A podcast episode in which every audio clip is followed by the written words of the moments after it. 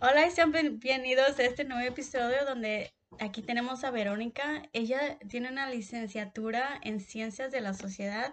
Además es una health worker, promotora de salud aquí en la comunidad de Greenwood y Saluda, donde vamos a estar hablando del sexo. Bienvenida, Verónica. Muchas gracias por tenerme aquí el día de hoy. Estoy muy contenta de poder eh, hablar de sexo, sexualidad, a ver si no nos vamos a infierno. ¿Verdad? Y aquí está también Mariana con nosotras. Hola a todos.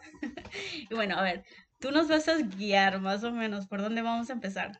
Pues primero vamos a hablar, este, qué es la sexualidad, ¿no?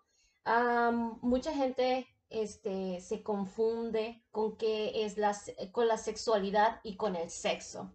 Entonces, aunque tradicionalmente se ha asimilado sexualidad a relaciones sexuales, estas son solo una parte de todas las posibilidades de la sexualidad. La sexualidad humana es una dimensión fundamental del ser humano porque es necesaria para identificar al ser humano como tal. Por ejemplo, ahí donde dice sexualidad básicamente es male, female. Exacto. Mujer y hombre. Claro. O en este, en este caso también podemos, eh, eso se llamaría género. Género. Entonces la sexualidad es que ah, como... So, la sexualidad eh, está íntimamente relacionada con afectividad, la capacidad de amar y la aptitud de relacionarse con los demás. Entonces, cuando estamos hablando que la capacidad de amar nos lleva como una cosa con la otra, ¿sí me entiendes? So, el amor a cierto punto nos lleva, nos lleva a la sexualidad, porque cuando tenemos sexo, no, no siempre tenemos sexo por amor. y también no tiene que ser sexo, like, intercourse. Inter, inter, eh, eh, o sea, hay diferentes formas también de, like, um, de sexo, no, solamente el, uh, ¿cómo se dice? Intercourse. Sí, porque hay, diferentes formas de, de, tener sexo sin tener sexo. Oh, ya te entendí, sí. Sí, claro. Pero eh, entonces, ah, en este caso, pudiéramos hablar de, de sexo, pero, ¿cómo quisiera decirte? Es un sexo, es que ahora en, esto, en estos tiempos modernos, pues las mujeres pueden tener sexo con mujeres y los hombres pueden tener sexo con los hombres, entonces... Ahí es donde vos, cuando, entonces, ¿dónde clasificas esa sexualidad? Por a, los, a, las personas que ya no son, por decir, mujer-hombre. Es, pero, es... Eh, pero es parte de la sexualidad. La sexualidad es lo que sientes, lo que te, la pasión, a, como lo que, sentir pasión contra, con alguien, ¿no? a ver, no hay que revolujarnos aquí. Vamos a sacar, eh, ¿qué es la sexualidad de acuerdo a la Organización Mundial de la Salud. De acuerdo a la definición que ellos nos dan, la sexualidad se define como un aspecto central del ser humano presente a lo largo de su vida.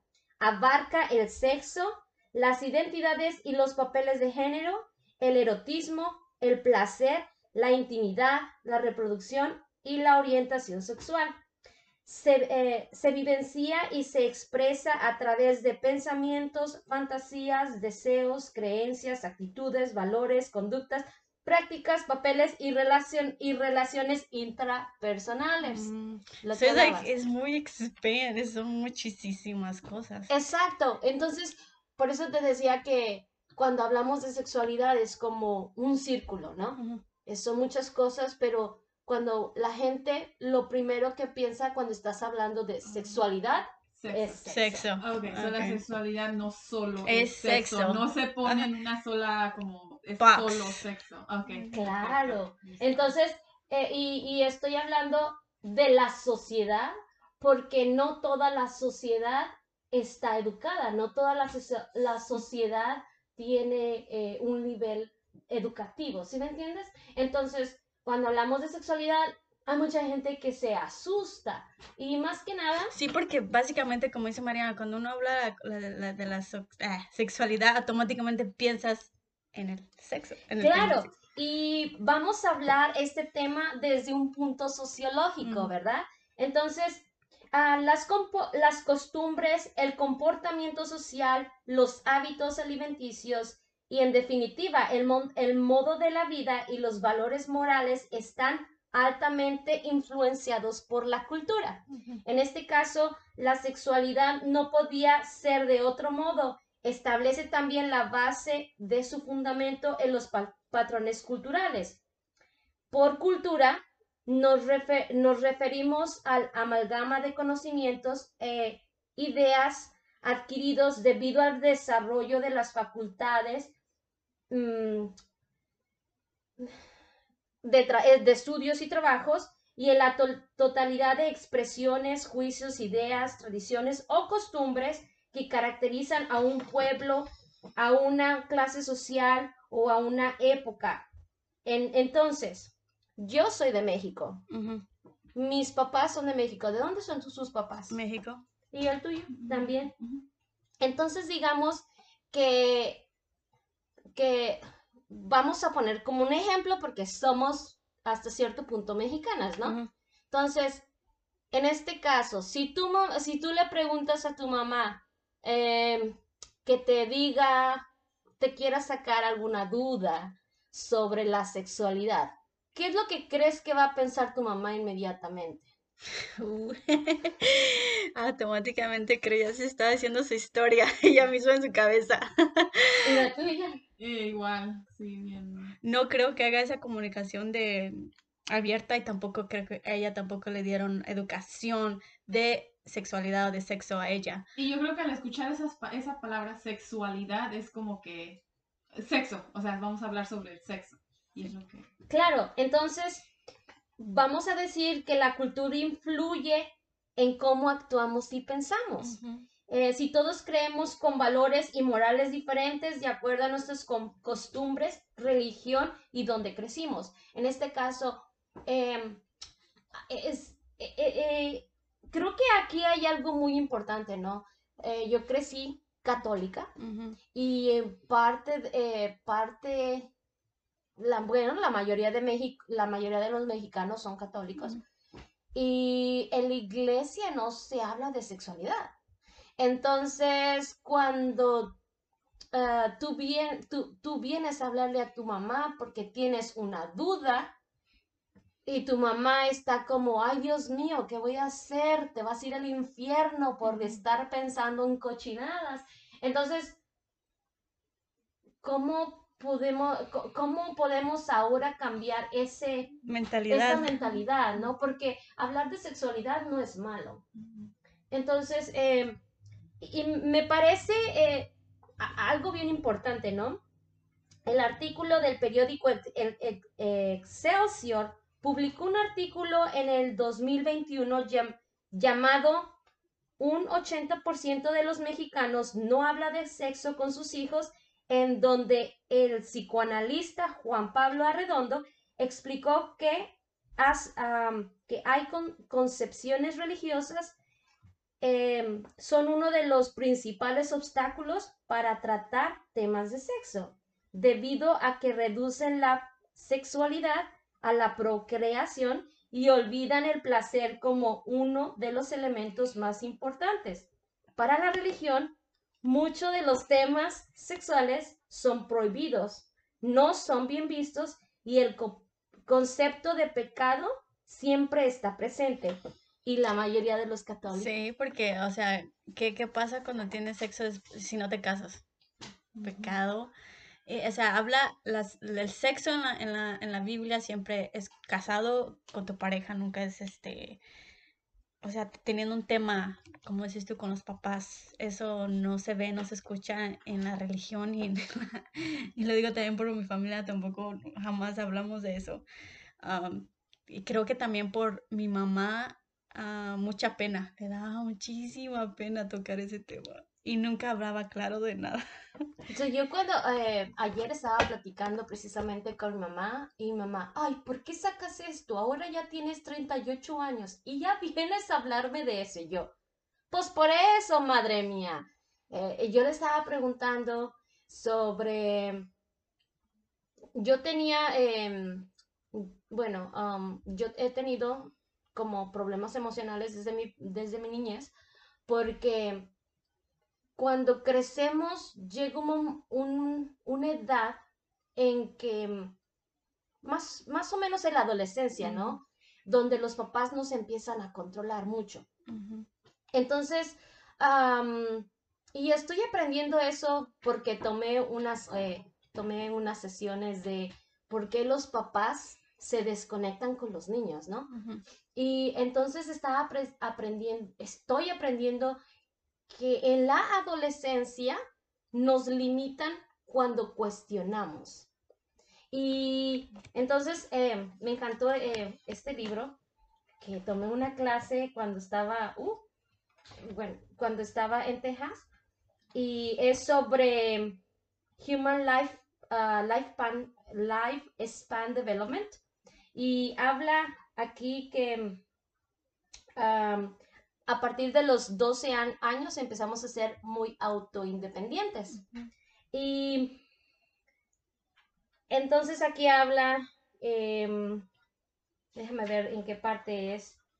Oh, aquí este, que la familia eh, influencia en, en, este, en, los niños durante los primeros años, pero eh, después, cuando ya se empieza a socializar, son los, amigos, los amigos. son los que influencian en, e, e, en, nuestras vidas, ¿no? Entonces, nuestros padres siempre nos van a, platicar de sus experiencias, pero qué debe hacer, qué no debes hacer, pero no nos dejan cuestionar sobre eso.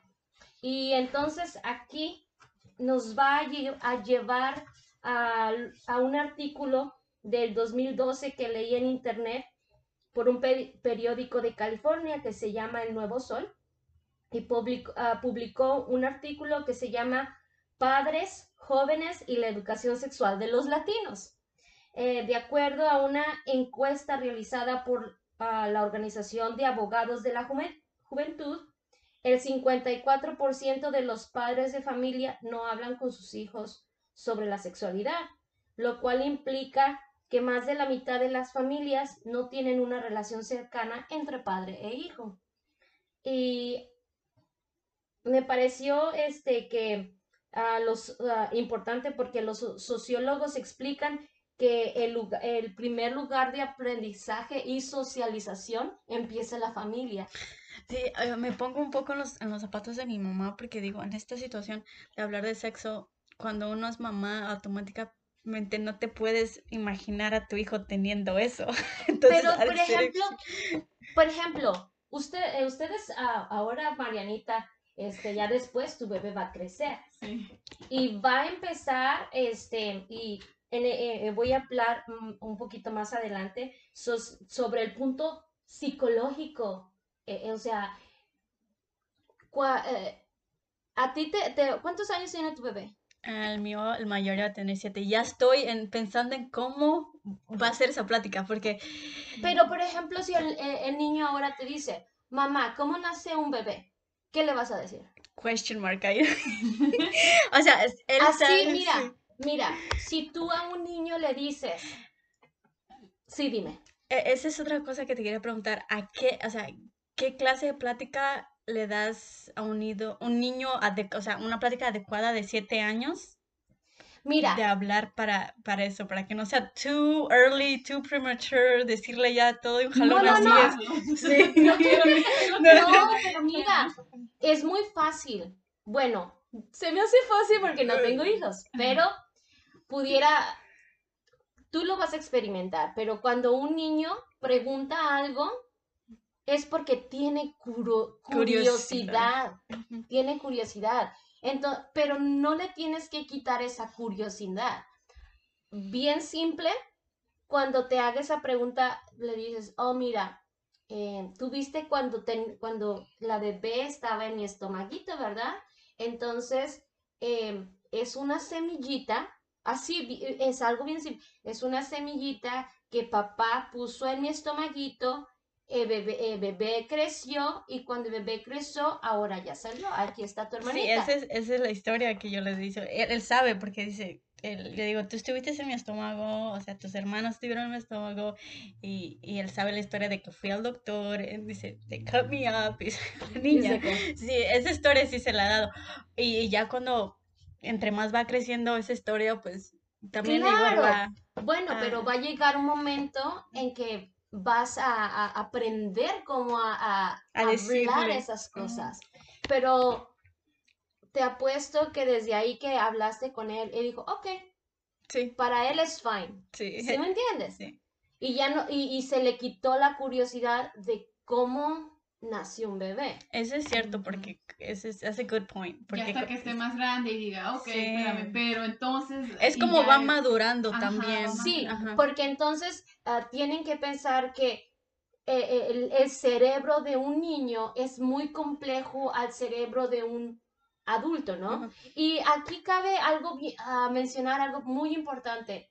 El cerebro de un ser humano no deja de crecer, hasta los 28 años. Bueno, unos, dices, unos dicen que entre 26, otros dicen 27, pero ah, yo leí otro libro que decía que a los 28, entonces yo usando esos tres personas, un estimado, un estimado entre 26 a 28 años, el cerebro deja de crecer.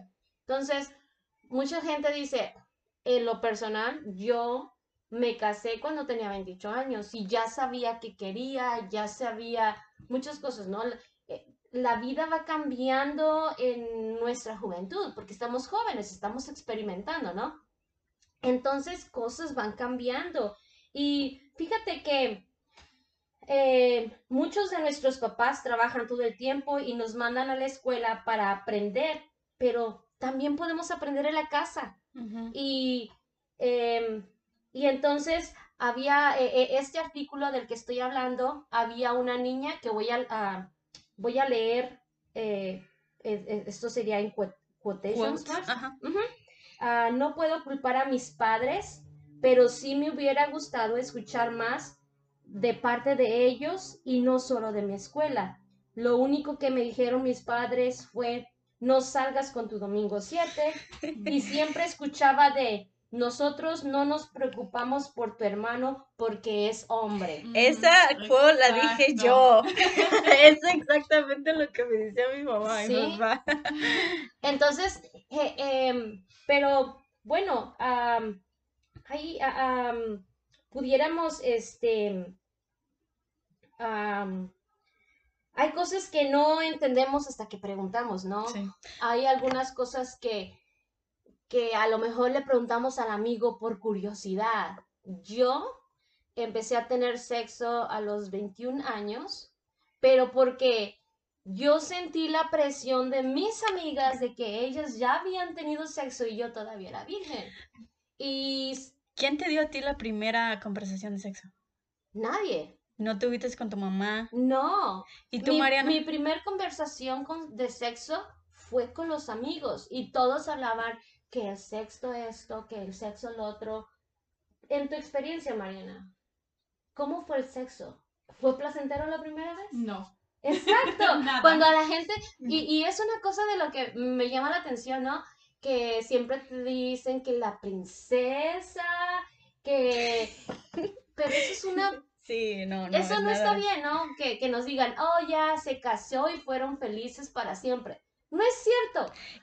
no, y déjame decirte que, por decir, en el tiempo de mi mamá, eh, allá en su época, ellos no tenían relaciones hasta casarse y, o sea, y tampoco como, a ella nunca le hablaron tampoco de eso. Y también si, si, si te quedabas a cierta edad, ya eras dejada. Oh, ya, ya, claro. Ya eras Mi mamá dudó y cuestionó mi género, porque yo me juntaba con, eh, bueno, yo tenía novio en, ese, en, esos años, pero había, bueno, ahora ya son más populares las Dr. Martins Boots. Bueno, yo tenía unas de esas y me gustaba vestirme con leggings y con esas boots pero en los años 2000 no era como muy normal. Entonces mamá pensaba que era como ah, lesbiana o algo así. Y mamá siempre me decía, ay, mi hija, vístete más femenino. Y mi novio me decía, ay, me encanta cómo te ves. Y yo, Sí, esa es otra cosa también, ¿verdad? Que cuando nada más el modo de vestirse ya como que automáticamente te ponen ese, te categorizan tal vez como dices tú, como pasó Borenka, lesbiana. Y algunas girls que les gusta tomboyish, que les gusta vestirte muy tomboyish. Ya, pero, pues no, eh, o sea, el, cuando yo estaba aquí en la Universidad de Lander, eh, había chicas así que ya, tú, las miras, ¿no? Pero cuando tomamos, hay una, había una clase en donde me encantaba porque no te, nos enseñaron a no juzgar por cómo, nos vemos. Entonces yo dije, y yo siempre pensaba, ¿y esas chicas ya tomarían esa clase? Porque aquí ah, eh, aprendí mucho, ¿no? De que a quién importa cómo te vistes, pero la sociedad no te ve de esa forma.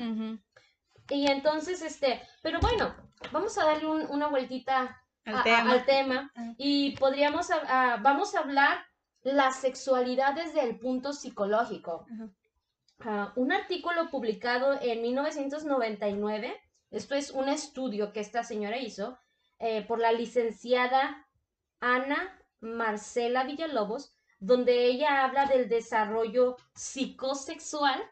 Y entonces esto me pareció bien importante, ¿no? Eh, ella dice, en nuestra sociedad existe la idea general generalizada de que la sexualidad se manifiesta exclusivamente en la pubertad o en el inicio de la vida adulta, pues si bien se reconoce que los seres humanos nacen y viven con un sexo, son asumidos por lo general como asexuados durante la infancia y este observamiento está basado en la, eh, la teoría psicoanálisis de Freud o Freud, como sería en español. Entre sus diferentes teorías y principios también podemos encontrar escritos y estudios de, ah, de Simon Freud sobre el sexo. Para Freud, el sexo comienza desde que nacemos y se manifiesta de diferentes maneras. Él esperaba las pulsiones en dos, eh, eh, en dos sexuales y autoconversación. Las últimas, eh, las últimas están presentes en la niñez y las primeras en la adultez. Entonces, este señor habla de que hay Ah, que cuando nacemos, ya nacemos con una sexualidad y con el tiempo. Lo vas como... Lo vas eh, formando, formando. Y te lo prometo que esto es verdad porque ah, yo he estudiado por mi... Mm, por, no por, experiencia. No, no, por la visión eh, entre que a veces veo a mi esposo. Yo digo, a lo mejor este tiene este problema, ¿no? Él tiene, él, es 10 años más grande que yo, pero entonces aquí este señor habla que hablar de, sexual, de la sexualidad infantil se pretende reconocer la existencia en las etapas de la vida. Y él habla, por ejemplo, que hay zonas en el cuerpo que son eh, zonas corporal, corporales que, que hay placer. Y este, y por ejemplo, ahora tu bebé ya empieza a chupar los dedos, Mariana. A veces sí. Entonces, yo, eh, em, entonces, digamos que el bebé encuentra placer eh, chupándose el dedo. ¿Por qué? Ajá, Porque lo, le están saliendo los dientes y entonces ah, busca placer, ¿sí me entiendes? le gusta porque... Le calma esa ansiedad. Exacto. Entonces, Ah, vamos a hablar que este señor e, es el, padre del psicoanálisis y habla que, hay, eh, que está la sexualidad oral, anal, falítica, lactante y, genital. Y voy a hablar un poquito relacionado a esto, ¿ok? So, la, la etapa oral es cuando el bebé se pone cositas en la boca para satisfacer este, eh, ansiedades. La segunda es la NAN y es cuando ellos ah, hacen de la pipí o de la popó. La tercera es la ah, fálica. Eh, y este es cuando eh, los niños ya ves que cuando empiezan a crecer, los niños empiezan a, tocar ahí abajo y empiezan a descubrir que son diferentes. Ah, que, ¿Qué es eso? Eh, tu niño nunca te preguntó como que, como que se tocaba y todos, no te toques ahí. Sí. no, es que curiosidad, curiosidad sí. Claro. Como explorarte. a sí mismo. Ajá. Claro, bueno. So, la otra es este, la lactante y es, pues claro, esto es este, cuando nos dedicamos a la actividad intelectuales y dejamos al lado de explorar la sexualidad. Y la última es la, eh, genital. Y, y, las teorías de, de Freud sirvieron como punto de referencia para reflexionar y construir una actitud crítica respecto a la sexualidad. Entonces, ¿a qué edad debo comenzar a hablar de sexo con los niños, no? Y entonces, este señor dice que si nosotros nos brincamos o si nosotros reprimimos una etapa de, la, de esta de las que dice, el niño con el tiempo va a crecer con una fijación, con un trauma, con algo relacionado a esa etapa. Y una de las cosas que él dice que si tú has reprimido en este caso, por ejemplo, la genital, donde los niños empiezan a tocar, que si tú la reprimes mucho, con el tiempo el niño es, eh, tiene como a tener obsesiones con, con esa cosa. Con eso. Es por decir, si te prohíben cualquier cosa, even en like, cuando estás más older que tu papá, no, no, salgas, o a veces no así. novio. Y sí, así es, casi, sí. Bueno, sí, pues eh, es algo parecido, ¿no? Entonces, em, ahora que estoy aprendiendo un poco más sobre las actitudes, las personalidades, cómo en vez de controlar, cómo podemos guiar esos este, pensamientos, ¿no? Porque eh, estaba, tomé las clases con esta, una, perdón, con una, este, con, eh, fueron como ocho horas y esta señora hablaba que teníamos que comprender las necesidades de, nuestros hijos, ¿no? Y estos son adolescentes, ella está hablando de tener una educación orientada e intencionada. Y ella decía que si nosotros podemos em, guiar a nuestros hijos, podría ser más fácil de, podría ser más fácil em, de que nuestros hijos no crezcan como con traumas, con problemas de seguridad, este, em, tendemos, eh, fíjate que me pareció, así como dices, ¿no? Que el papá empieza a controlar. Y cuando el papá empieza a controlar es, pero porque tienen miedo, tienen miedo de algo, ¿no? Em, eh, y, em, y nosotros como adolescentes no entendemos esa parte, no entendemos, yo quiero hacer esto, pero mi mamá me dice, no está bien. ¿Por qué no está bien? Y no te lo explican. Exacto. Entonces, en vez de, como te decía, en vez de cambiar la curiosidad, nos hacen a que experimentemos esa curiosidad, ¿sí me mm, entiendes? Sí, sí. Y esta, eh, eh, estas dos personas que, que eh, vieron este, la, el webinar, ellos hablaban de, de que los papás no fueron educados para ser papás. Y entonces, como no fueron educados para ser papás, ellos solamente están siendo papás por la experiencia que están teniendo, por la experiencia que los papás de los papás tuvieron. Y entonces es un ciclo, ¿no? No tienes una educación orientada de cómo em, tienes eh, que eh, guiar a tus hijos, ¿no? Porque al, al, final de cuentas, como padres, tú eres una guía porque los niños, los, eh, bueno, hay, los niños crecen, los niños ya nacen con una personalidad. Y nuestro, este, nuestro environment nos ayuda a, ¿cómo les podría decir? E, el environment nos ayuda a crear esa otra parte, ¿no? Porque digamos que el 40% de la personalidad de una persona ya viene en los genes. Sí. Y el otro 60% Lo vas construyendo. lo vas construyendo de acuerdo a experiencias, de acuerdo. Ya, Ajá. ya. Entonces, ¿cómo, ¿cómo nosotros podemos hablar? ¿Cuál es una buena edad para hablar a, lo- a, a Del un niño de sexo. sexo? Ay, Dios. Es lo pues, que quiero saber yo, que estoy ahorita en esa de, en estos, like, pensando que ya vienen esas edades. Entonces es más cerca. Sí, Entonces, y ¿cómo siento- te va? Oh my God, y siento que me voy a trabar, o sea, no sé, no sé qué, Pues cómo mira, decirle. Pues mira, hay, eh, primero, ah, es, esto lo saqué de internet, Ujú. dice, ¿cómo hablar de sexo con mi hijo de 10 años? Y esta, señor, eh, esta persona decía, averigüe qué grado de información tiene su hijo y cuál es la que necesita.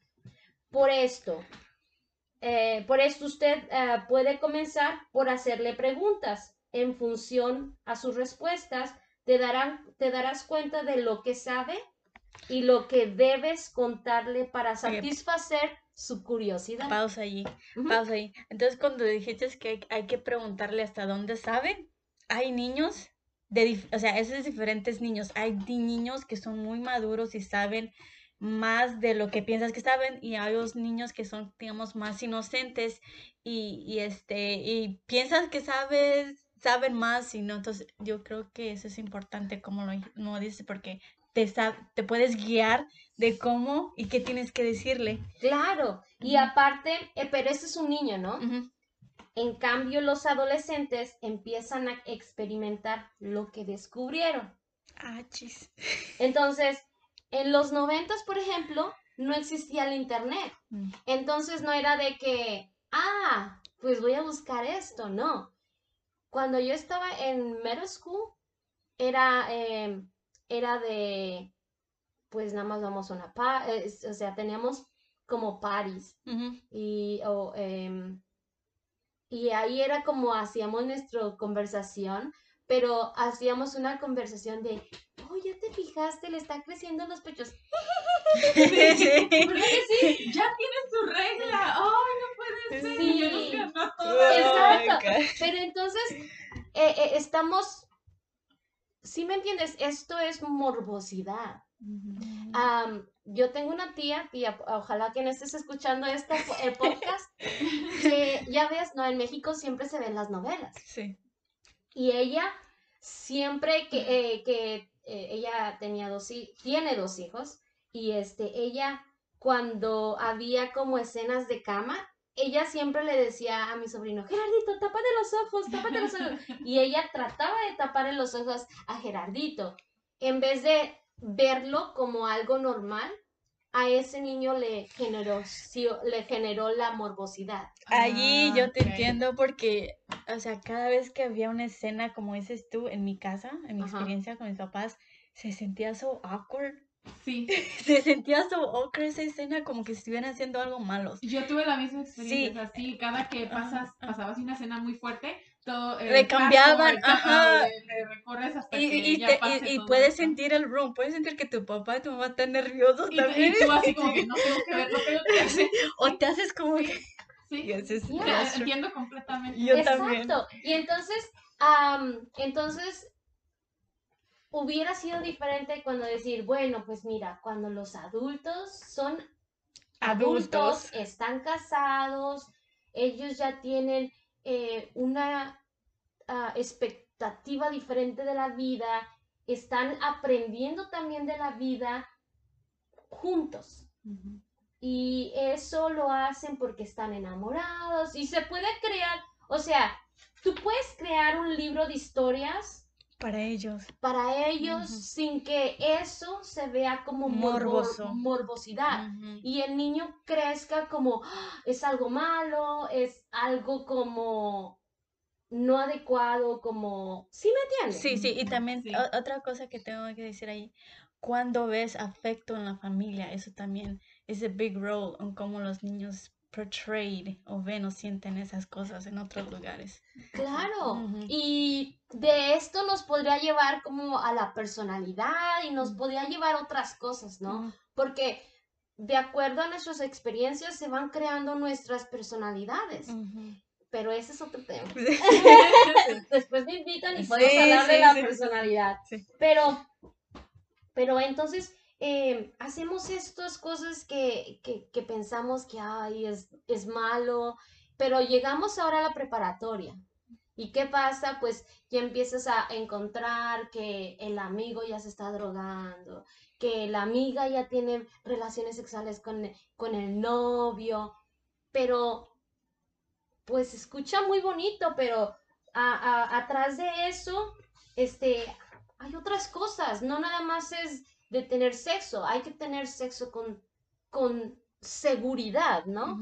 Em, yo tomé, yo tomé hace, em, en diciembre tomé una certificación que hablaba sobre hablar con las hijas y los hijos sobre condones, sobre métodos sexuales y yo, ¿qué? O sea, en mi mente estaba cerrada de, ¿por qué yo voy a hablar con mi hija de 15 años de usar un condón. Y también, no, sí, porque ahora la, la, o sea, la cultura de Estados Unidos, no sé si tú te has dado cuenta, así, la sexualidad es muy abierta. Los papás, yo he notado que en eso, los papás americanos con hablando con la sexualidad son muy abiertas y hay niñas de 15, 16 años que ya usan anticonceptivos, ya saben del condón y nosotros los hispanos ni idea, o sea, claro. y a veces uno se embaraza por puro, porque no sabía, ¿sabes? Sí. No, pero eh, eh, eh, este, esta certificación estaba hablando de que es importante de que hables con tu hija. ¿Quieres ponerte un implante? Un implante es para que no tengas hijos y te va a durar en el brazo por tres años. Y entonces, e, esta certificación habla de que cuando te llevan a, un, a una adolescente, porque yo esta certificación la tomé porque quería tomar solo certificaciones para ver qué grants podemos agarrar en, en, esta área, ¿no? Porque yo veo mucho que en las estadísticas de aquí en Greenwood se van a impactar. A nivel Carolina del Sur, Greenwood es el segundo lugar en todo Carolina del Sur que tiene altas probabilidades, eh, no, alto, eh, tasa, una tasa alta de niñas embarazadas. Embarazadas. So, teenagers que ya están embarazadas. Y he tenido ya casos aquí en Greenwood que me quedo como una niña cuidando a otra niña. Sí. Entonces, eh, yo creo que esto sí es importante, ¿no? Yo creo que es importante que nos que, que sí es cierto lo que dices, que, que, que, los americanos, y lo vemos como, ay, será una moral. Sí, porque like, muchos hispanos, y lo digo porque también he hablado a mi mamá ahora de like, older, porque de younger jamás me atrevía a hablar de ese tema porque casi casi era prohibido y esa cada tema que sacaba de sexo era como promoverlo. Entonces, ese es lo que para la perspectiva de mi mamá que tenía en su experiencia de, de sexo y que no tuvo ninguna orientación de sexo. Para ella, hablar cualquier tema de sexo, de anticonceptivos, era promoverme, no era educarme. Entonces, por eso ella se registría tanto en no hablar del tema. Entre menos sabes, mejor para ella, casi, casi. Y es que lo, que lo que muchos no vemos es de que no importa si le hablas o no le hablas a tu niña de sexo, uh, todavía va a ir a hacer lo que ella quiere hacer. hacer. Entonces, ¿Qué más? Lo digo por mi experiencia, o sea, no importa qué tanto, qué tan deep se, sea la conversación, no este, va a ser inevitable.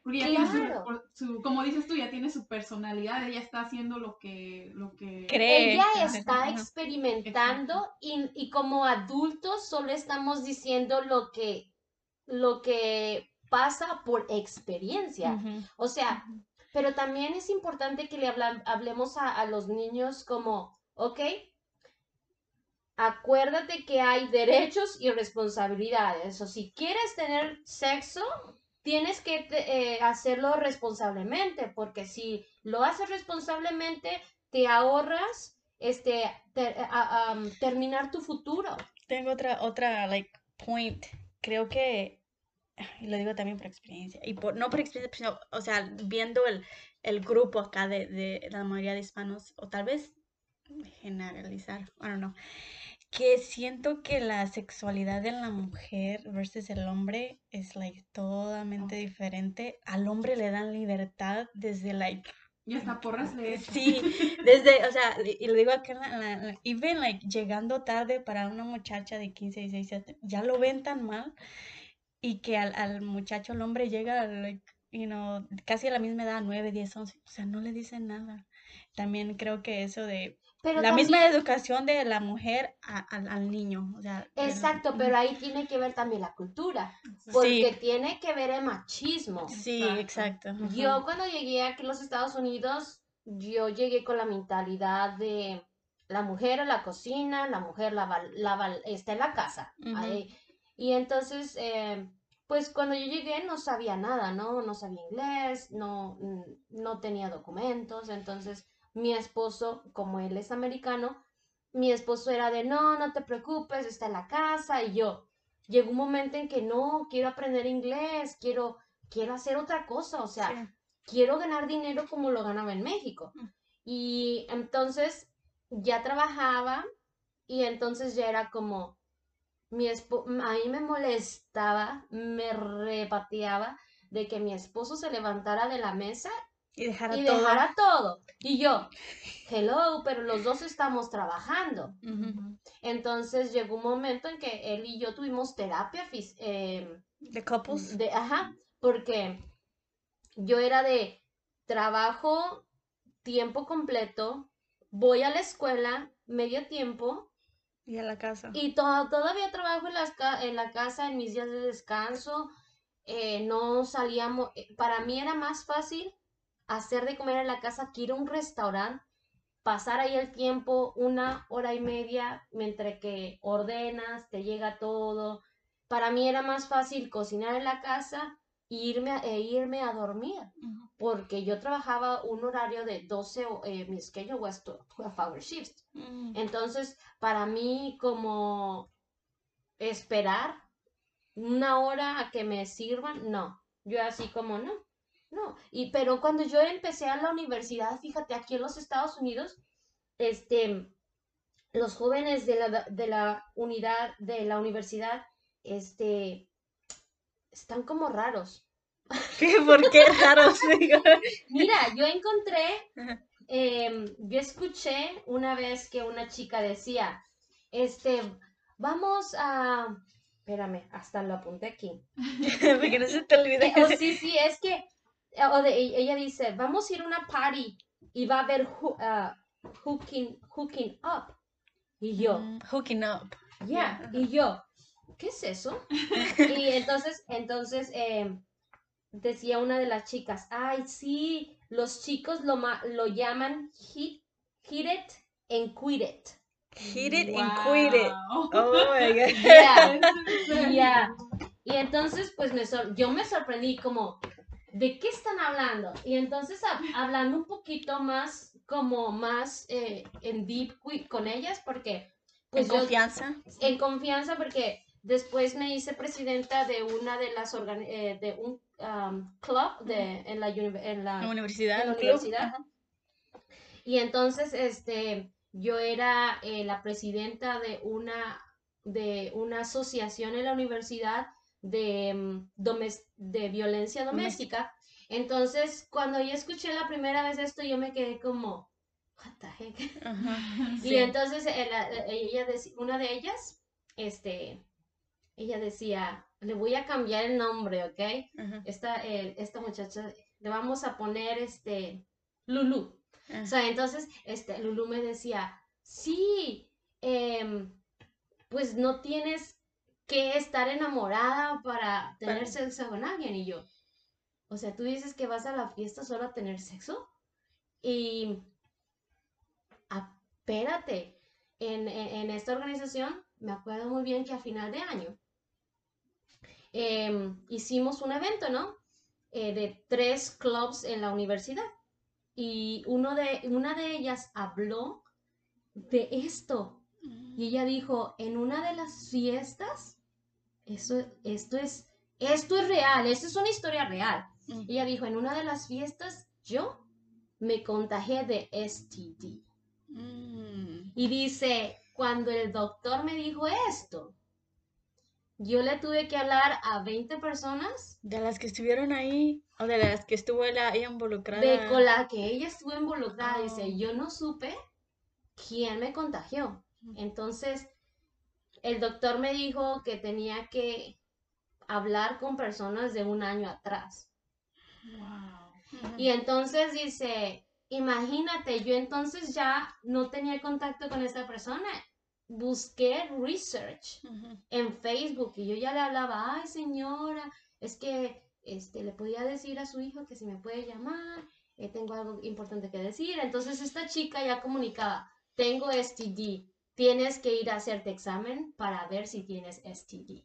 Y entonces ahora ella dice, o sea, con 24 años ella dice, yo le digo a una persona cuando tiene sexo conmigo, tengo este problema Sí. usa condón y es tu responsabilidad no usar condón porque tengo este problema. Y yo pensé, ¿no? Imagínate, estás borracha, estás borracha, ¿cómo le vas a decir a una persona, ay, ay, ay, ay, ay? O sea, sí me quedé como, wow. Eh, eh, yo no, po- no, no podía entender, en mi cabecita pequeña de inocente, no tenía esa capacidad de entender Es que nada más, diga- eso, ¿no? digamos que like, la primera consecuencia de tener relaciones, lo primero que es que es el embarazo. Ya de lo demás no sabes nada. Exacto. No el- sabes, el ¿no? peor miedo es quedar embarazada, pero hay Sí. otros, otras cosas que son peores. Sí. No, pero y aparte de esto, ¿no? Eh, Yo creo que no, yo creo que no nada más es quedar embarazada. Aparte de esto, eh, cuando yo hice este, eh, esta certificación era de, eh, pues, ¿tú sabes cuántos días después de que un hombre tiene sexo el esperma sigue vivo? Y yo, Días, sí son. Son y días. yo, sí, son días. Y yo, o sea, si tú, si esta persona, este hombre, Ajá, pongámosle este Chuchito, ajá. so, digamos, Chuchito ha tenido sexo el sábado. Entonces tienes que contar cinco días que eh, después de que él ha tenido sexo, están vivos los espermas. ¿Y están vivas las posibilidades que quedes embarazada? Esos cinco días. Exacto. Entonces, imagínate, o sea, si este chuchito tuvo sexo el sábado y después el martes quiere tener sexo, y aunque diga solo la puntita, esos espermas están ahí vivos y ese líquido que sale, tam- con ese Oh, líquido, ¿Cómo se llama ese líquido? ese flujo. Oh, ajá. Entonces eso también, ¿Puede resultar embarazo? exacto. Ajá. Sí, eso sí lo Mm. había leído. Que Entonces- también. Entonces, o sea, te puedes imaginar Ah. que no sabemos nada. Sí. No sabemos nada. Cuando yo estaba eh, eh, leyendo esto en mi certificación, dije, nunca había escuchado de eso. Y aparte, o sea, imagínate que un mililitro, no sé cuántos millones de espermas se- Ay, es- sí. son. Y bueno, ¿Ya entonces, ves? ¿Cómo no, ibas, ¿Cómo no iba a pasar? y claro, con la primera vez puedes quedar embarazada. Sí, es verdad. Y aunque hayas ido en la puntita. O sea, chicas, que no las engañen. O sea, no. Si vas a tener sexo, ten un sexo seguro. Eh, tú no sabes con cuántas personas esta- este chico ha estado embarazada, eh, eh, ha estado, ¿no? Y que te puede contagiar de herpes o te puede contagiar de AIDS, o sea, es muchi- HIV, Ajá. o sea, hay muchas cosas, ¿no? muchísimas cosas. O sea, ahora sí que yo he visto chicos, yo trabajé en la prisión por cinco años y era una prisión de hombres.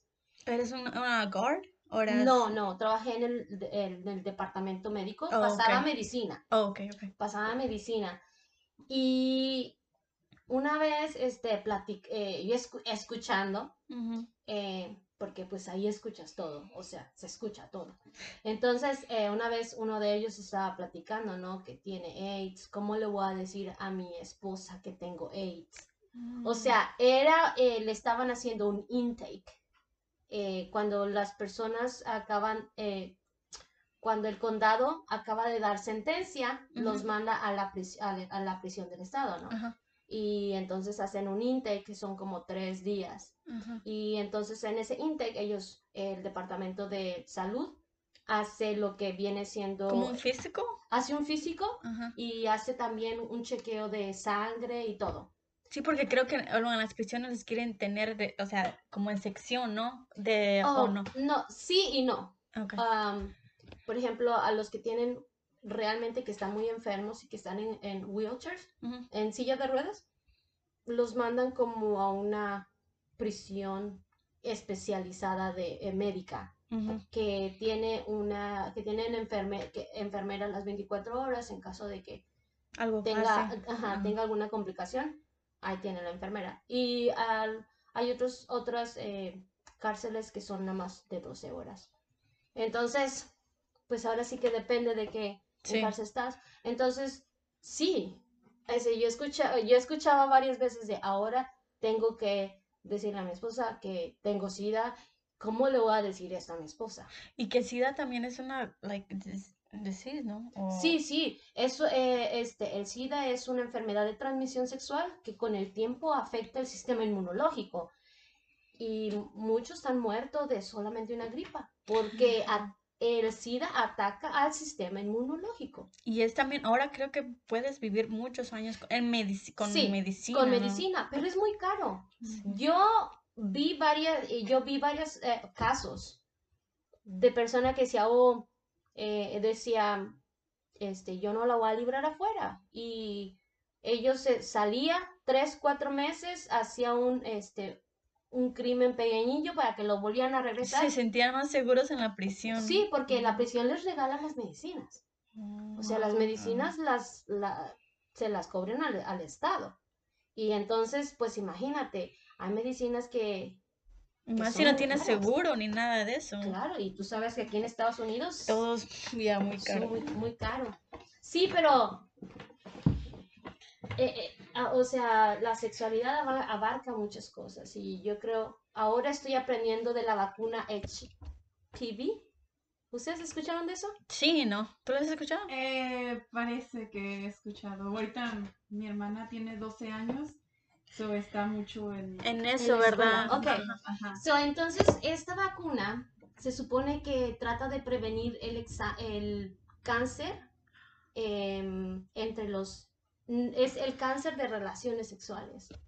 So, ya ves que a veces... ah, Ahí me detectaron como... Me dijo el doctor que, que, eh, que eso pudo haber sido porque este, mi pareja había tenido ese, ese virus. Pero se supone que este, esta eh, vacuna ayuda a proteger para cánceres este, por relaciones sexuales. Mira que yo no sabía eso. Cáncer- Y cáncer- búsquenlo. Sí. A ver, saquen el Google. ¿Cómo se llama la vacuna? Se llama H- HPV. HPV vaccine. Y díganme qué encuentran. Em, y bueno, voy a hacer este un anuncio muy rápido. No sé cuándo vaya a salir este, este, em, este post, podcast, pero eh, la semana que entra, el 4 de febrero, estoy organizando una, este, una eh, feria de educativa para que los eh, la gente de la comunidad hispana aprenda de los servicios sociales y también este, los servicios educativos que tiene Greenwood y los alrededores de Greenwood. Eh, va a ser de, o- de 11 de la mañana a 12. ¿A dos No, o no dos? es cierto, a 2. De Ok. 11 a 2 y va a estar, eh, va a ser adentro, va a ser en un gym porque todavía tenemos Frío frío, claro. ¿Quién quiere salir afuera a una kermés educativa? Entonces va a ser, eh, se llama el lugar Boys and Girls of the Lakens. Este está, eh, está en 125 North University, aquí en Greenwood. pero está con la esquina de Cambridge. Eh, Ah, Estaba a ser como en, en el centro. eh, cercas. Cerca. ¿O sabes dónde está la- el Rogelios? Ahí cerquitas. Oh, está antes de. Rogelios. Si de vas de, de aquí para allá, está después de Rogelios. Es un gym, ¿no es como una escuela? Es, eh, tienen un gym. Oh, ok, ok. A ver qué encontraron. Ok, es el, el virus del, ¿cómo se llama? Papiloma papiloma humano. Ajá, Ajá. asociado con muchos tipos de cáncer. ah, cáncer cervical en mujeres, cáncer de vagina, de válvula en mujeres, cáncer anal en mujeres y en hombres, cáncer de garganta.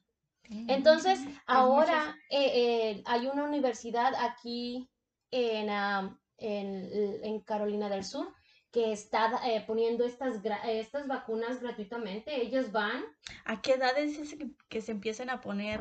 a las... vacunas? eh, ella dice que lo más pronto posible. Por- entre- bueno, ah, estaba leyendo que entre 11 y 12 años.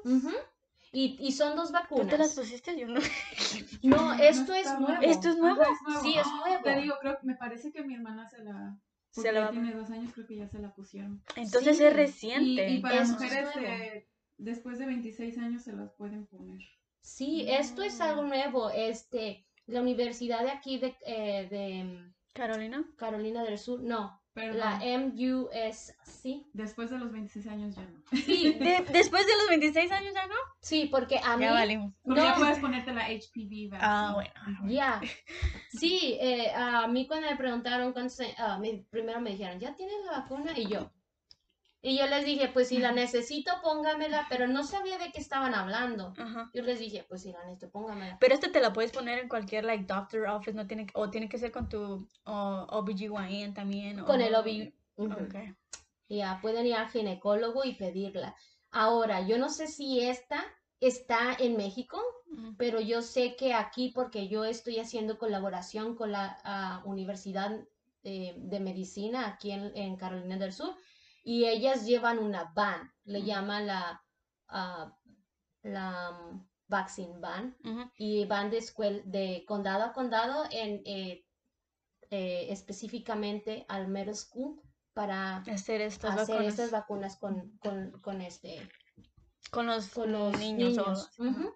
Y es, esta vacuna es para niños y niñas, no solamente para niñas, Ok. este, porque el hombre, claro, puede contagiar a la mujer, pero también si este, este hombre, a esta mujer ha tenido otras relaciones, pues también se las puede este, Pasar. a- pasar a otra persona. Bueno, pues el chiste es que se vacunen.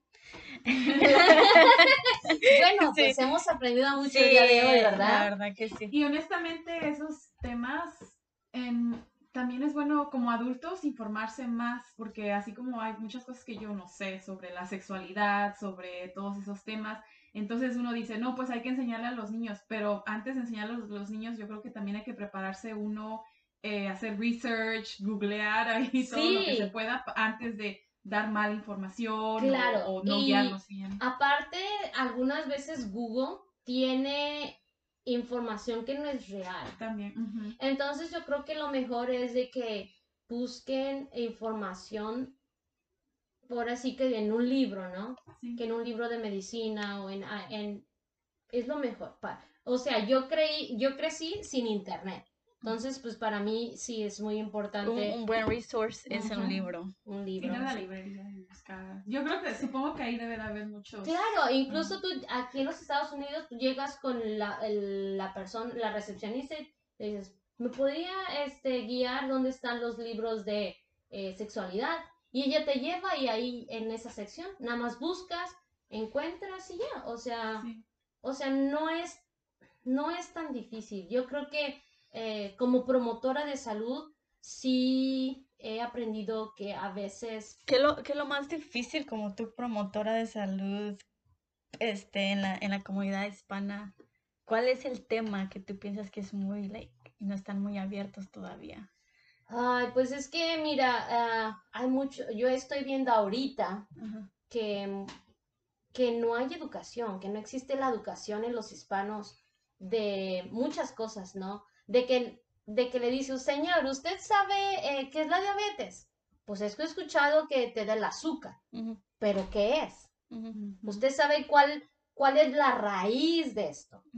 Incluso mi mamá, o sea, yo hablo con mi mami y ella tiene eh, muchos problemas eh, de su salud son a raíz de emociones, a raíz de estrés. Entonces, yo creo que em, como promotora de salud, mi trabajo más difícil es educar. Educar. O sea, si tú, por ejemplo, ahora que tú ya sabes que la vacuna de HPV, es más fácil que tú te puedas vacunar porque ya sabes qué es, ya sabes para qué sirve. A una persona que no sabe, señor, le interesa vacunarse con la vacuna de HPV y te van a mirar como, what the heck is that? Sí.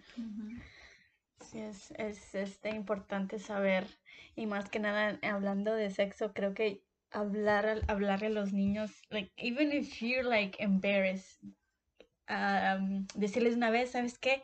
I'm embarrassed to talk to you about this, pero te lo voy a decir y te lo voy a contar based on what I've learned y, también hablar, nombrar las, las cosas, las partes del cuerpo como son. nombre. Mira, yo fui a una, eh, tuve una entrevista, eh, fui a hacer un outreach mm.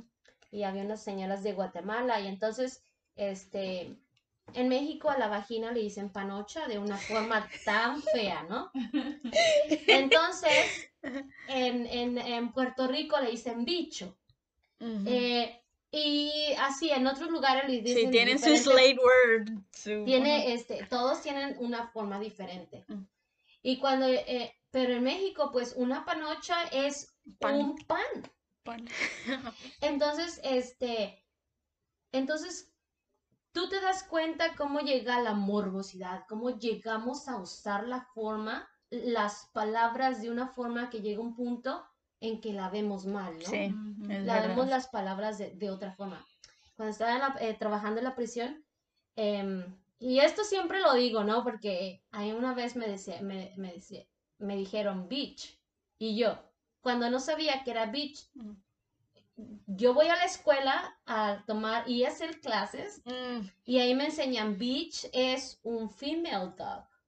Entonces, como cuando a mí me dicen whatever, whatever, beach, y yo me reí, me reí y en mi cabeza es como, what the heck is talking about? No, no agarrabas el concepto, el concepto de esa forma. Entonces tú te das cuenta que la educación también tiene una forma de cómo nosotros tenemos la perspectiva. Y también cómo puedes responder based on that. Claro, entonces después yo le pregunté a mi compañera, oye, este señor me dijo pitch. Y luego ya me explicó qué era, ¿no? Y yo, entonces ya me molesté, dije, oh, pero ¿por qué me dijo eso? Aguántame aquí. Ahorita regreso. Ahorita entramos. entonces, eh, no, claro. Eh, entonces, eh, yo siempre tomo como esa experiencia como educativa. Educativa de si nosotros vemos las cosas de una forma, tomamos las cosas de una forma. Y entonces yo veía a estas señoras de Guatemala cuando les dije, panocha, y todas, y yo dije, oh, entonces también en su país les dicen eh, eso a la, a la, a la vagina. Y las señoras se quedaban como, sí yo no me reí, no hice ninguna reacción porque, vamos, los pechos son los pechos, las, las nalgas son las nalgas, pero claro, hay que hablarle como pompis porque nalgas se escucha feo. Sí. Mm, sí, es como, sí, es como, lo ves. Yo soy culpable, yo sí escucho así, yo no digo ciertas palabras por lo mismo, porque, ay, pues la... La morbosidad. Que son palabras con morbo, como yo no voy a decir panocha, o sea, eso es una palabra muy fea, muy así. Pero, es, es un pan. Exacto, es un pan, entonces es como que, al contrario, digo vagina y no me siento tan mal en decirlo. Eso es algo eh, y como cuando estaba chiquita, mi mamá siempre nos decía, este, eh, tu parte, tu parte. tu cosita. Y yo, y ahora ya digo, no, las cosas como son, es una desde un niño hasta a lo mejor si a un niño le dices, es una vagina, es un pene. O sea, porque ya me acuerdo que ah, siempre escuchabas, ay, tu pa, mi tía, mi tía, la que les digo, ay, tu pajarito, cuida tu pajarito. Y yo, ¿ah? Ahora yo lo veo como desde una otro punto de vista, ¿no? Como, ¿por qué pajarito? ¿Por qué no gatito? ¿Por qué no perrito? ¿Sí me entiendes? Sí, sí, sí. Entonces, eh, o sea, es, yo, yo, ahora yo, bueno, pero te das cuenta que yo ahora ya estoy educada, ya tengo certificaciones, ya veo las cosas como de otra forma. Sí. Entonces, sí, yo creo que, eh, creo que educación, la educación es muy importante para, para que podamos, ahora sí que... Guiar también. ah, Guiar, explor- eh, explorar otra forma de decir las cosas de una forma normal, ¿no? A veces mi mamá, mi esposo siempre me dice, es que no eres normal y yo, dame la definición de qué es normal. y mi esposo se me queda viendo como, no sé, y yo, pues dame la definición. Y un día él, de tanto lo molesté, de dame la definición de por qué no soy normal, y entonces, básicamente no es, ah, eh, normal es estandarizar algo, ¿no? que un vaso, un, un- la agua es clara, que el refresco, la Coca-Cola, como aquí dicen en Estados Unidos, que la cola es eh, negra, porque ya ves, Dr. Pepper, Pepsi y Coca-Cola son del mismo color. So, estás hablando. So, estamos estandarizando cosas. Entonces yo creo que si estandarizamos, no puedes estandarizar la educación, Ni, la, ni una persona. ni una persona, pero puedes estandarizar las ideas. O la mentalidad, tal vez, o like, kind of like guiarlos. Como dice Verónica, tú tienes, por decir, un libro en blanco. Tú lo puedes poner y guiar al niño como la manera que tú creas que debe de ir. En vez de que se vaya por este rumbo, mira, aquí está este libro, aquí está. Y Ay, mira, eh, me pareció algo bien interesante de una de mis compañeras, que ella, eh, ahorita estoy haciendo em, evaluaciones en niños de Ujú. 0 a 5 años para mirar cuál es el crecimiento de, del niño, si es un crecimiento estándar o el niño necesita como una terapia de speech, una terapia física, o si el niño, si el niño este, necesita algo, ¿no? Estamos tratando de estandarizar al niño para que vaya a la escuela eh, a los seis añitos. Entonces, voy a una de las casas, hago la evaluación a la, a la mamá y la mamá dice, ay, es que a mi hijo le están dando libros, pero son solamente libros en inglés y yo no los puedo leer. Y mi compañera, ella este, trabajó en México como maestra y le dijo, señora, no necesita que, que saber inglés para poder leerle un libro. Invéntele el libro. Ujú. Invéntele lo que usted ve aquí en la imagen. Invéntesela. Ellos lo van a like, captar, lo van a ver así como tú lo dices. Claro, y, y ella dice, inventen el libro. Eh, A lo mejor el día de hoy el- el- la imagen se llama Pepito y el día de mañana se llama Juan, pero usted ayúdele a crear esa creatividad, ayúdele a, a aprender que el libro empieza de acá y termina de este lado.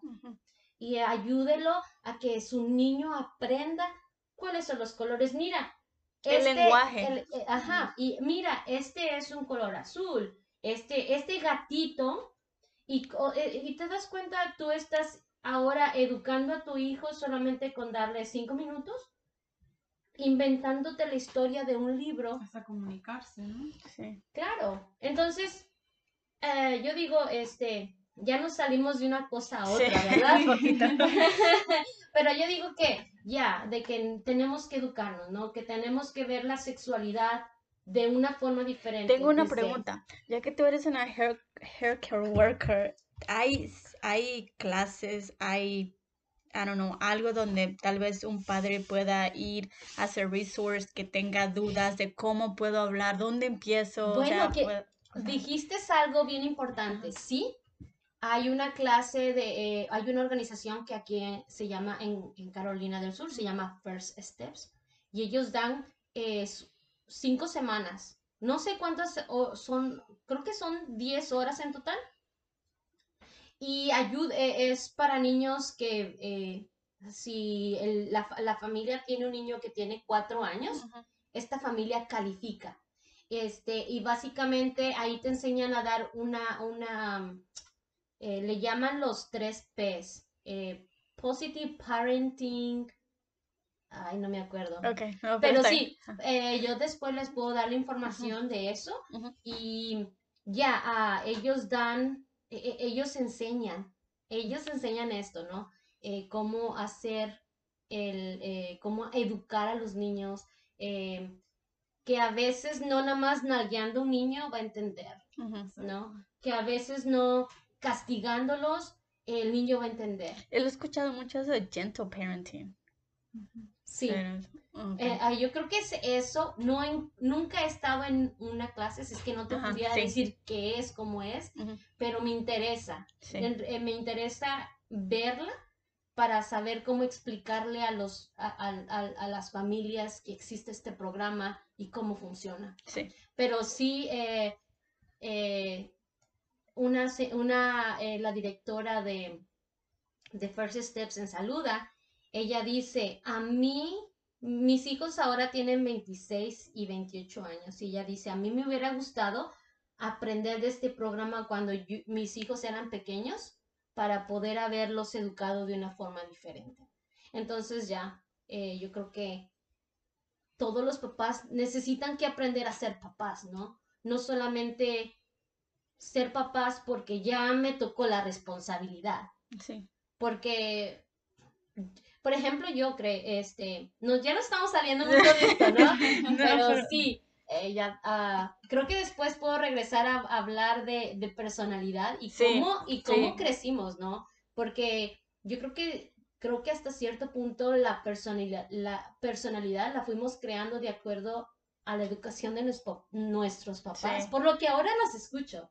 Sí, porque eso, ellos también tienen que ver en cómo vamos creciendo, en cómo estamos viendo las cosas. Ellos son like, los primeros, las primeras ventanas del mundo, por decir, y a nosotros. Una de las de lo que estábamos platicando en uno de nuestros otro ajá. era de lo de tratar de romper ciclos que yo creo que es bien difícil porque pues ya nosotros tenemos nuestros hijos pero hay que hacer las cosas un poquito diferentes para que ellos no tal vez no no se tramen como nosotras o lo que sea no claro ya aprender pues para pues, poder hacer eso ya está la invitación. sí, está abierta. Pero por el momento, muchas gracias, Verónica, por estar aquí. Si share all this information y también esos resources que yo sé que tú tienes. Tú eres una health worker active en Greenwood y en saluda por si alguien necesita ayuda de cualquier. Oh, sí, güey, déjame, déjame. Sí, date tu este, promoción, date déjame promoción. promocionarme, por favor. Yo trabajo para una organización que se llama Pasos y Pasos este, está ahora ampliando sus horizontes a Greenwood y Saluda, pero también he estado ayudando a familias que viven en Lawrence, Edgefield y Newberry. Este, eh, ustedes me pueden contactar al teléfono 803 451-1760. Les repito de nuevo, 803-451-1760. Me pueden llamar por teléfono, si no les contesto, mándenme un texto, por favor. A veces estoy entre muchas mm. llamadas. Y si no, y si usted no tiene... ¿Tienen Facebook? Um, like Facebook de, pasos o Facebook personal? No, eh, prefiero usar WhatsApp. Okay. Mándame un WhatsApp aquí a la página, al teléfono que les mandé. Ah, yo, yo, he tenido, yo ahorita tengo una muchacha que acaba de llegar de México y que la está ayudando con el WIC. Entonces, este, eh, ya después vengo a promocionar. También eso. También. Sí, porque haces muchas preguntas. Y, qué, y qué más que tener a una hispana que te, o sea, porque yo me acuerdo cuando mis papás de struggle so much para la comunicación, encontrar a alguien que hable español para hacer cualquier papeleo que ahora tú, tú lo puedes hacer y puedes, o sea, puedes ayudarles a hacer estos tantos claro. cosas. Y por ejemplo, ayer, este, no, ayer no, el jueves, ay, este señor, eh, a ver si me escucha, ¿verdad? Ya los echan de cabeza. no, pero yo les ayudo con lo que puede, con, lo que sea. el jueves ayudé a un señor a arreglar sus, sus, placas del carro, ah, tenía problemas con ellas, le ayudé a llenar la forma, o sea, hay eh, tú sabes que la lengua a veces es, es difícil. Entonces, eh, si, usted, si usted necesita de muchas, de muchas cosas que no entiende, no comprende los Estados Unidos, yo sé que es muy difícil llegar a un país, un país donde el sistema es diferente, el sistema de salud es diferente, el sistema de educación. Todo, todo. Entonces, Yo puedo venir a hablar de educación si quieren, pueden venir a, puedo venir a hablar de lo que ustedes quieran. Eh, yo he aprendido mucho, he aprendido mucho y yo puedo compartirles mis experiencias con, con ustedes. Claro, claro. Definitivamente fue muy interesante toda la información, muchas cosas que nosotros no sabíamos, casi todo. Este, entonces, definitivamente yo Y también para recordarles que cuál es el evento otra vez, el febrero 4. febrero, el 4 de febrero de 11 a 2 es eh, una feria educativa donde vamos a tener recursos sociales como WIC, eh, que WIC es un programa nutricional eh, van a estar las universidades, Lander, uh, Piedmont Tech, van a estar eh, que ofrecen becas y Piedmont Tech ahora tiene este, algunos recursos como certificaciones gratuitas y becas para los hispanos. Sí, ahora también que muchos se están preparando para graduarse. Sí. Todos los de high school vayan a esta um, kermés educativa para informarse de cómo y también porque hablan español ahí. Claro, sí. y eh, estoy tratando yo de tener un intérprete por, todo, por cada organización que no tenga una persona que habla que, que hable este español. Entonces voy a tratar de que buscar a alguien que esté como en cada booth que no tiene alguien que hable español. Claro, y también para aquellos que trabajan con eh, visas de, de trabajo, que trabajan en las granjas. Hay dos organizaciones que ofrecen eh, servicios gratuitos y que tienen certificaciones para estos tipos de personas. O sea, sí, va a haber sin ningún costo. Sin ningún costo. Entonces, aparte, ah, les puedo seguir contando la historia, pero ustedes tienen que ir ahí para que, que experimenten eh, cuáles son los servicios sociales. Porque hay este muchos y uno no sabe, eso también existe. Entonces... Exacto. O y aparte va, va a venir una, una van, una COVID vaccine. Eh, ellos van, eh, es una organización que se llama ah, Brave y ellos van a ofrecer eh, COVID-19. ¿Vacunas? Vacunas del COVID-19. Si es tu primera vacuna, ellos van a dar 50 dólares, una tarjeta de gift card de 50 dólares. Y si es un booster, o la vacuna 2 o la 3, eh, si no se la han puesto antes del 14, antes de febrero del año pasado, es una gift card de 25 dólares. Entonces aprovechen de vacúnense y váyanse a ganar dinero. pero bueno, muchísimas gracias, pero I'm, I'm gonna make sure to release this before el 4 de febrero para que puedan estar ahí todos. Y a ustedes muchas gracias por escuchar, Mariana. Hasta luego. Adiós. Gracias.